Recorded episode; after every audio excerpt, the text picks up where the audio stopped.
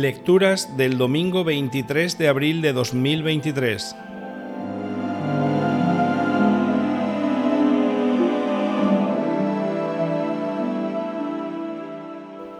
Primera lectura. Lectura del libro de los Hechos de los Apóstoles. El día de Pentecostés se presentó Pedro con los once, levantó la voz y dirigió la palabra. Escuchadme, israelitas.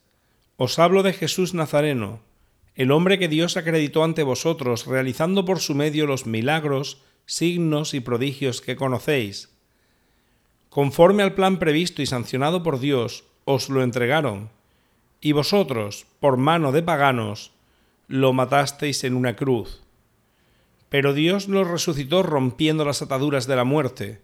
No era posible que la muerte lo retuviera bajo su dominio, pues David dice, Tengo siempre presente al Señor, con él a mi derecha no vacilaré. Por eso se me alegra el corazón, exulta mi lengua, y mi carne descansa esperanzada. Porque no me entregarás a la muerte ni dejarás a tu fiel conocer la corrupción. Me has enseñado el sendero de la vida, me saciarás de gozo en tu presencia.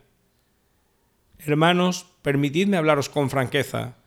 El patriarca David murió y lo enterraron, y conservamos su sepulcro hasta el día de hoy.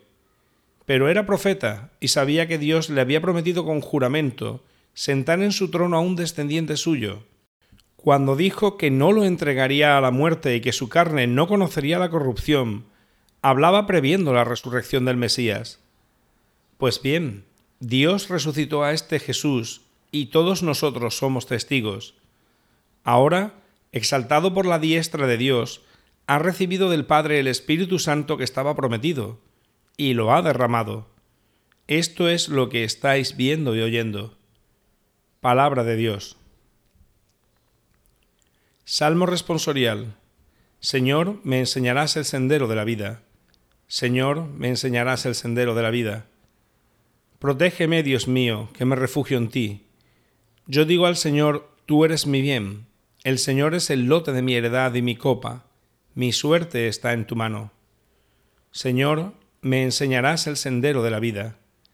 Bendeciré al Señor que me aconseja, hasta de noche me instruye internamente. Tengo siempre presente al Señor, con Él a mi derecha no vacilaré. Señor, me enseñarás el sendero de la vida. Por eso se me alegra el corazón, se gozan mis entrañas y mi carne descansa serena, porque no me entregarás a la muerte ni dejarás a tu fiel conocer la corrupción. Señor, me enseñarás el sendero de la vida. Me enseñarás el sendero de la vida, me saciarás de gozo en tu presencia, de alegría perpetua a tu derecha. Señor, me enseñarás el sendero de la vida. Segunda lectura. Lectura de la primera carta del apóstol San Pedro. Queridos hermanos, si llamáis Padre al que juzga a cada uno según sus obras, sin parcialidad, tomad en serio vuestro proceder en esta vida.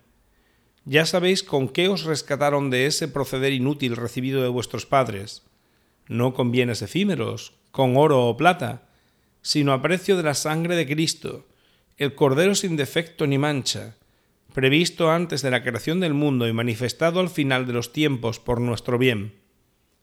Por Cristo vosotros creéis en Dios, que lo resucitó de entre los muertos y le dio gloria, y así habéis puesto en Dios vuestra fe y vuestra esperanza. Palabra de Dios.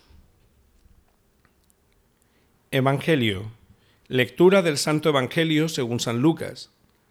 Dos discípulos de Jesús iban andando aquel mismo día, el primero de la semana, a una aldea llamada Emaús, distante unas dos leguas de Jerusalén iban comentando todo lo que había sucedido. Mientras conversaban y discutían, Jesús en persona se acercó y se puso a caminar con ellos, pero sus ojos no eran capaces de reconocerlo. Él les dijo, ¿Qué conversación es esa que traéis mientras vais de camino? Ellos se detuvieron preocupados, y uno de ellos, que se llamaba Cleofás, le replicó, ¿Eres tú el único forastero en Jerusalén que no sabes lo que ha pasado allí estos días? Él les preguntó, ¿qué? Ellos le contestaron, lo de Jesús el Nazareno, que fue profeta poderoso en obras y palabras ante Dios y todo el pueblo, cómo lo entregaron los sumos sacerdotes y nuestros jefes para que lo condenaran a muerte y lo crucificaron. Nosotros esperábamos que Él fuera el futuro liberador de Israel. Y ya ves, hace dos días que sucedió esto. Es verdad que algunas mujeres de nuestro grupo nos han sobresaltado, pues fueron muy de mañana al sepulcro, no encontraron su cuerpo, e incluso vinieron diciendo que habían visto una aparición de ángeles que les habían dicho que estaba vivo. Algunos de los nuestros fueron también al sepulcro y lo encontraron como habían dicho las mujeres, pero a él no lo vieron. Entonces Jesús les dijo, Qué necios y torpes sois para creer lo que anunciaron los profetas. ¿No era necesario que el Mesías padeciera esto para entrar en su gloria? Y comenzando por Moisés y siguiendo por los profetas, les explicó lo que se refería a él en toda la escritura. Ya cerca de la aldea donde iban, él hizo ademán de seguir adelante, pero ellos le premiaron diciendo, Quédate con nosotros porque atardece y el día va de caída. Y entró para quedarse con ellos.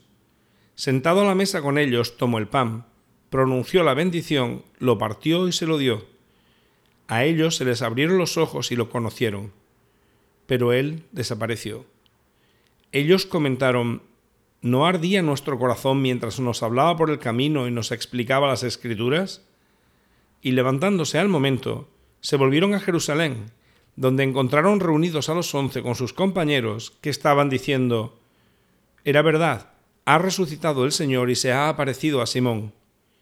Y ellos contaron lo que les había pasado por el camino y cómo lo habían reconocido al partir el pan. Palabra del Señor.